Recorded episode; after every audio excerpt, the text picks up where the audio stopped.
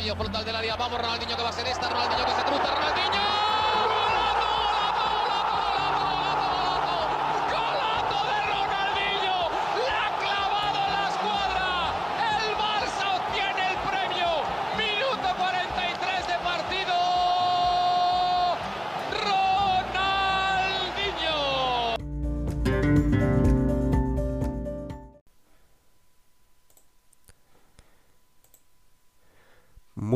Días y bienvenidos y bienvenidas al segundo capítulo del podcast El 17.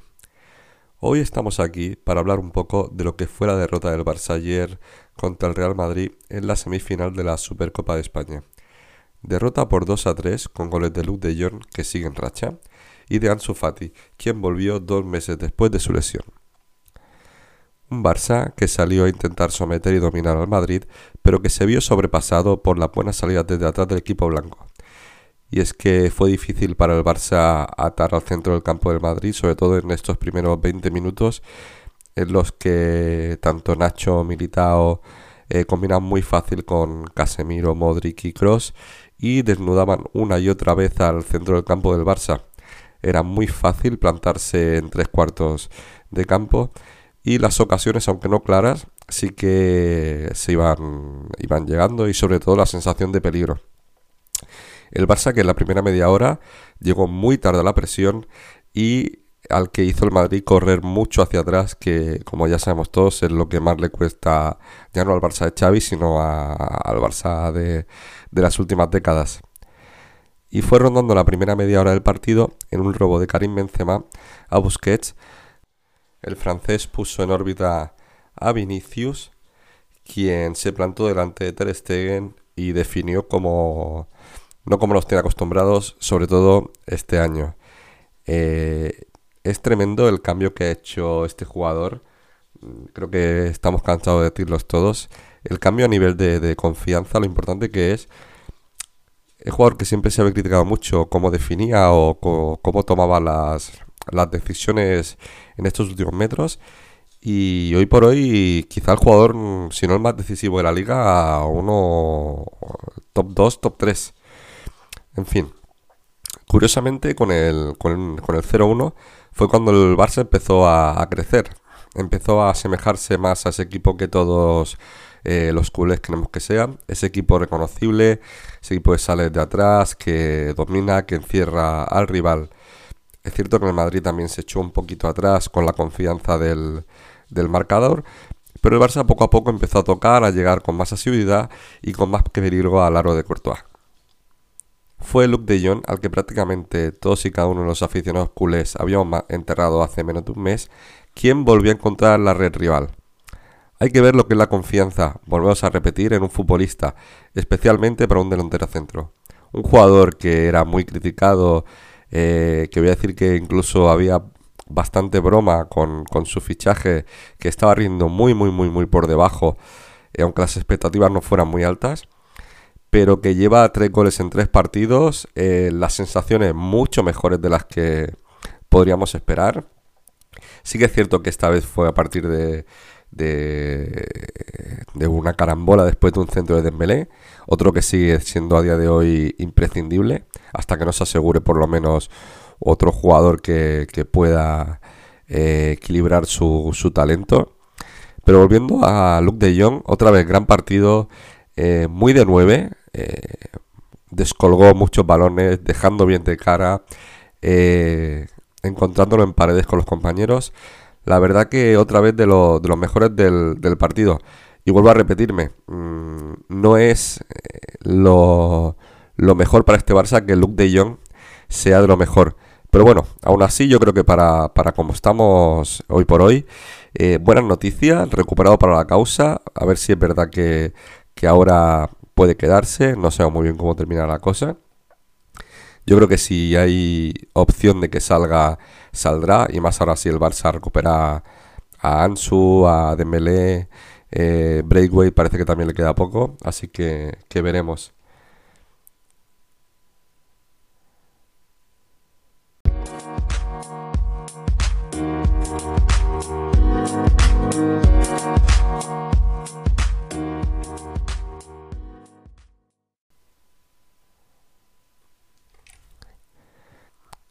Cabe destacar la mala primera parte de Frenkie de Jong, una más, y hemos perdido ya la cuenta. Un jugador que llegó como el último gran fichaje de Bartomeu, por el que se pagó también una millonada y que estaba siendo la sensación de, de Europa, y que está rindiendo muy, muy, muy por debajo de lo que cabría esperar. Con Kuman se hablaba de que no encontraba el sitio, eh, no se sabe muy bien de qué, si es volante, si medio centro, eh, incluso llegó a jugar de central, pero no termina de rendir tal y como se espera. También se quedó en la media parte Ferran, otro que tampoco brilló mucho en su, en su debut, pero eh, es comprensible, un jugador que viene de estar tres meses parado, eh, primer partido con el, con el equipo, muy pocos entrenamientos, después de lo del COVID, pero bueno, eh, dejó un par de pinceladitas, pero creo que es un jugador del que se espera mucho y, creo que hay, al que hay que exigirle. Decidió Xavi dar entrada a Pedri y Abde y el Barça echaba mucho de menos a Pedri y Pedri al Barça. Eh, fue la segunda parte con, con Pedri al mando junto con Gaby cuando ofreció el equipo culé su mejor versión y fue cuando de verdad volvió a someter al Madrid, lo volvió a encerrar atrás, volvieron a filtrar pases, volvió a llegar por bandas. En definitiva, segunda parte bastante completa del, del Barça. También regresó Ansu Fati, el que cada vez que juega se nota, se palpa, se siente que está llamado para hacer grandes cosas. Y lástima que el Madrid neutralizó esa buena sensación de Ansu Fati, marcando el 2-1 al poquito de entrar él. Volvió a marcar el de siempre, Karim Benzema. Y es que las últimas temporadas del francés, desde que se fue Cristiano, están siendo abusivas. Lo hace todo bien, viene, descarga, hace jugar a los demás, mete un porrón de goles. Es un jugador que es que le iría tan, tan, tan bien al Barça. Es tan estilo de este equipo. Y la verdad que lo estamos sufriendo. Eh, no sé si el resto de equipos de Europa, porque además está en un momento de forma brutal, brutal lo de, lo de Karim. Y a pesar de ello, pues sí que Ansu Fati en el minuto 80 cabeceó a la red un centro medio de Jordi Alba para mandar el partido a la prórroga. Ayer fue curioso cómo el Barça encontró encontró buenos, buenos huecos entre los dos centrales. Mandó una, dos remates buenos de Luke de Jong, este de Ansu Fati que, que terminó en gol. Y es curioso como el, algo en lo que el Madrid siempre había destacado, en el partido de ayer no, no estuvo tan acertado. Durante la prórroga los dos equipos fueron fieles a su estilo. El Barça a través de la posesión y el Madrid corriendo pusieron todo lo que les quedaba.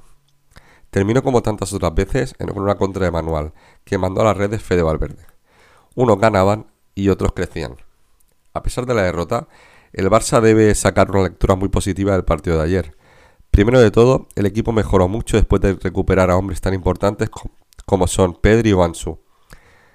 Segundo, y más importante aún, las sensaciones.